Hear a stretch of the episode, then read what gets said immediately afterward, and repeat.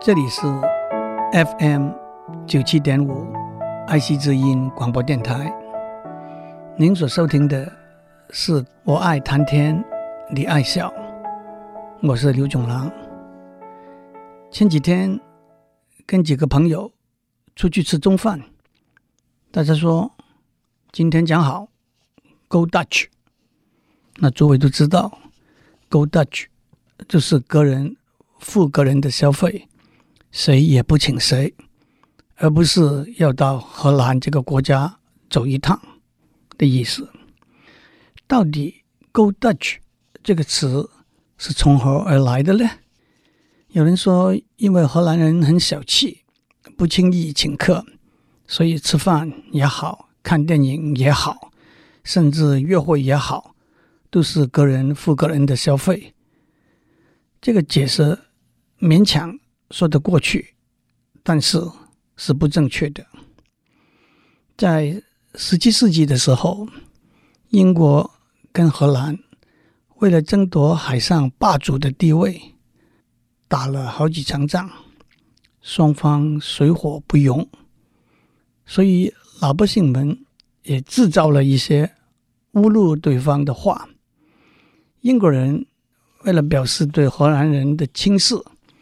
往往用“荷兰式”这个形容词代表虚假，不是真的东西。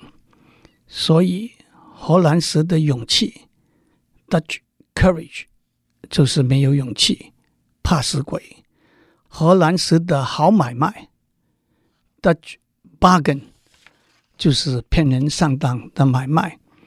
所以，荷兰式的请客 （Dutch treat）。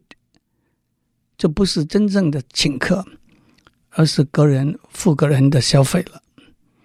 Dutch treat 演变成为 Go Dutch。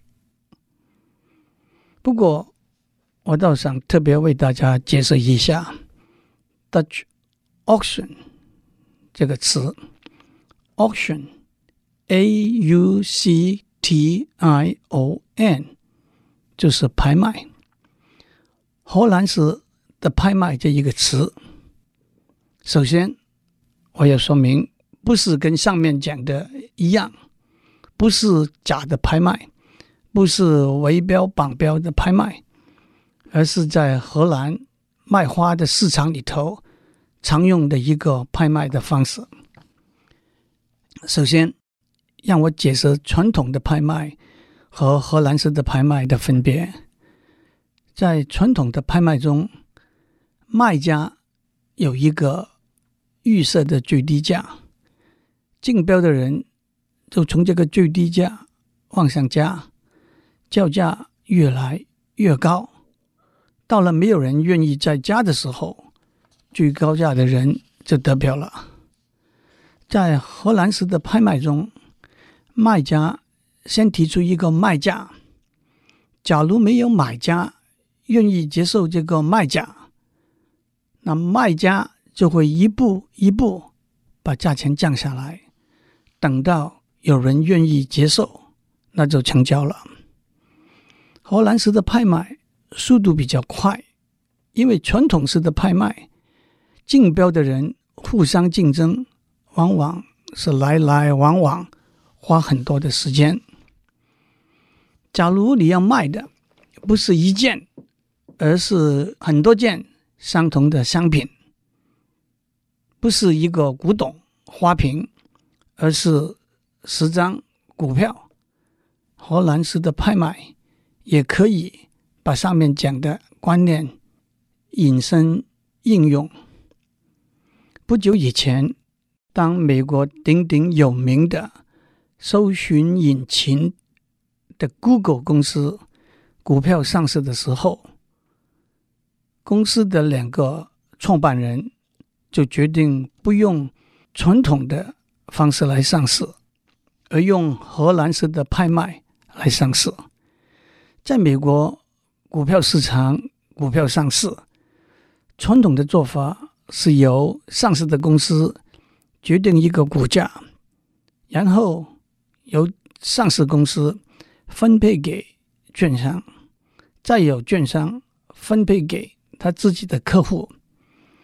这样一来，只有大券商才分得到股票，只有券商里头的大客户才能够分得到股票，小市民就很难有机会买得到了。Google 两个年轻的创办人，为了民主的精神，为了让每一个小市民都有买 Google 的股票的机会，他们就决定用荷兰式的拍卖。让任何一个人都可以在网络上出价竞标。那到底荷兰式的拍卖是怎么样的呢？让我用一个例子来解释。假如我们有十张股票要拍卖，有人愿意出一百块买五张，有人愿意出九十块买两张，有人愿意出八十块买五张，有人愿意出七十块。买五张，那我们就先按照出价的高低排起来，一百块、九十块、八十块、七十块。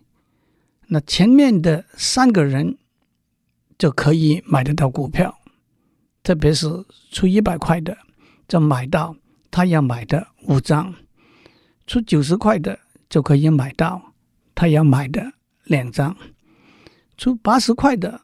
只能够买到三张，他要买的五张，至于出七十块的，当然就买不到了。而这三个得标的人，他们出的价钱是一样的，那就是他们的标里头最低的价钱，在这个例子里头是八十块，每个人都出八十块，就会得到第一个人五张，第二个人两张。第三个人三张，当然了，诸位都知道，在股票上市，尤其是在美国那么大一个股票市场，是非常复杂的事情。到底是传统的办法，还是荷兰式的拍卖，比较对上市公司有利，比较对买股票的小市民公平，那是难免。见仁见智。不过，Google 这样做也可以说令人耳目一新。我想，我要在地理上做一个交代。荷兰这个国家，英文的名字是 The Netherlands。这个国家有两个省，叫做 North Holland 跟 South Holland。很多人错误的把 Holland 当做这个国家的名字，那荷兰是 Holland 的音译，在中文里头，我们就用荷兰代表 The Netherlands 这个国家了。Dutch 呢是形容词，是表示属于 The Netherlands 这个国家，还有这个国家里头的人。回过头来，因为英国人和荷兰人。的仇视跟蔑视，所以才有 Dutch bargain、Dutch treat 这种词语。今天这种词语是不适宜的，嗯，我们一定要避免。例如说，用某一个国家的人泛指头脑比较不灵活、比较笨的人，或者用某一个族群的人泛指小气。认识的人，或者用某一个地方的人泛指奸诈狡猾，那都是不恰当的。不过话说回来，假如是善意的、有趣的，虽然不正确，但是笼统说起来也无可厚非的，我们也常常用。譬如说。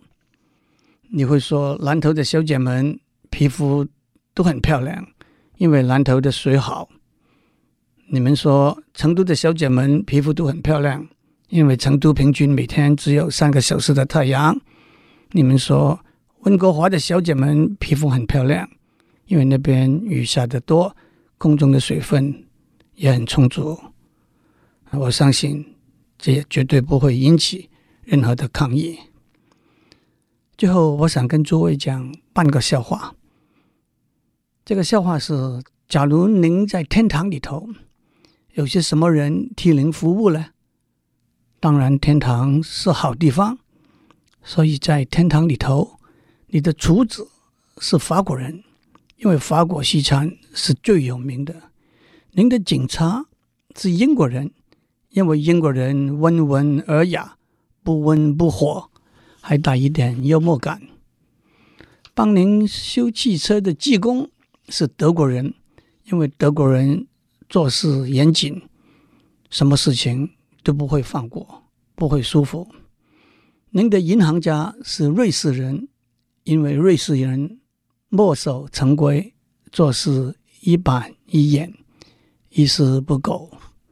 您的爱人是意大利人，因为意大利人最浪漫、最多情。这个笑话还有另外一半，我让大家把它完成。这另外一半是：假如您在地狱里头，同样这五份工作，同样这五个国家的人，那会是怎么样的配对呢？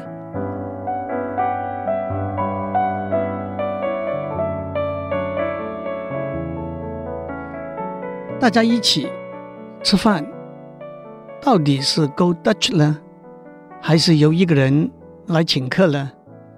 在东方的生活文化里头，倒是一个有趣而且复杂的问题。让我们先从最简单的情形说起，那就是当我们的确是为了解决民生问题而吃饭的时候，譬如。在公司上班，中午一起吃饭，或者是出公差到外地，在旅馆一起用餐，原则上是个人付个人的，除非在座有一位资深的经理，或者一位特别阿莎力的同事，反正钱数也不多，就由他来请客算了。但是。有时候要跟好朋友相聚一下，有时候在餐厅跟好朋友不期而遇，抢着买单，倒是各有手段不同。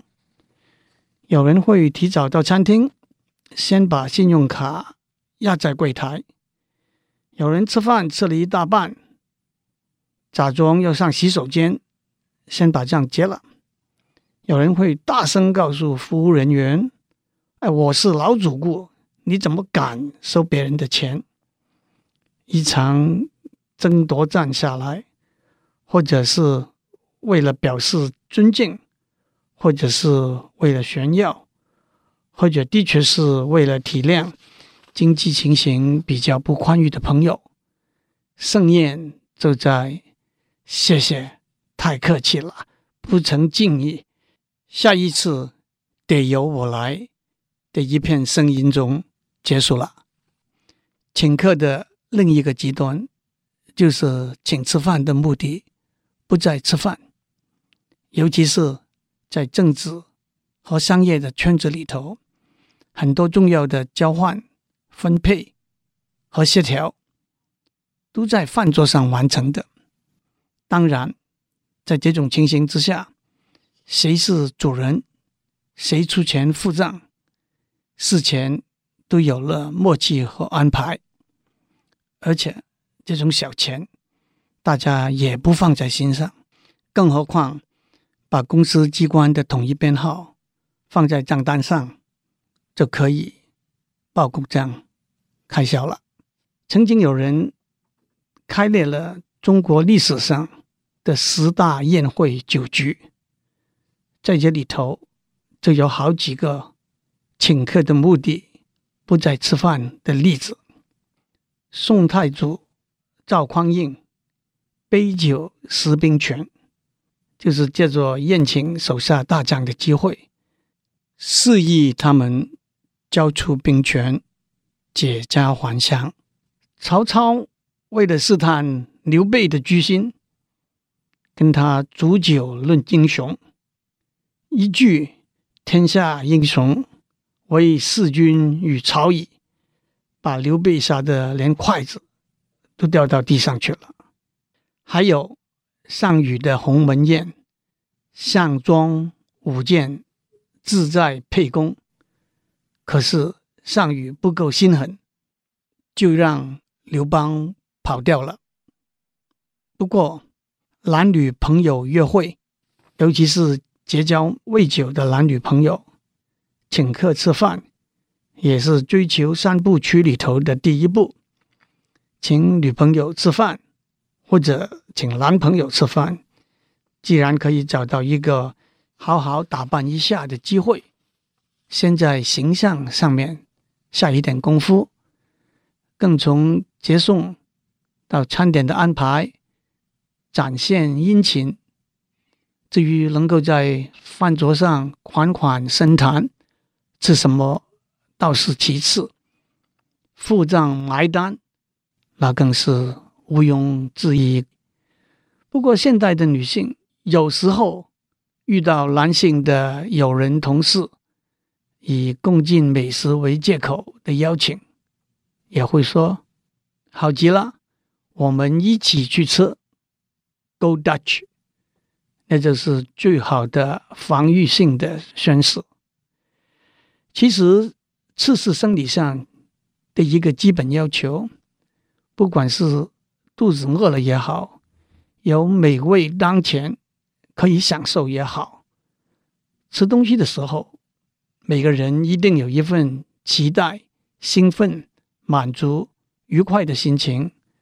从古时候的人茹毛饮血，到小老百姓的一碗牛肉面，到达官贵人的山珍海味，都是如此。在享受、联络感情、交换情报、输送利益的过程里头，Go Dutch，未免太野蛮。粗糙了，谁出钱谁请客，也只不过是整个过程里头的一个小插曲而已。希望您有美好的一天，多请几位好朋友吃饭，也有很多好朋友要请您吃饭。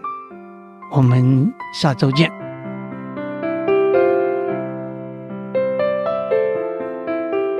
以上内容由台达电子文教基金会赞助播出。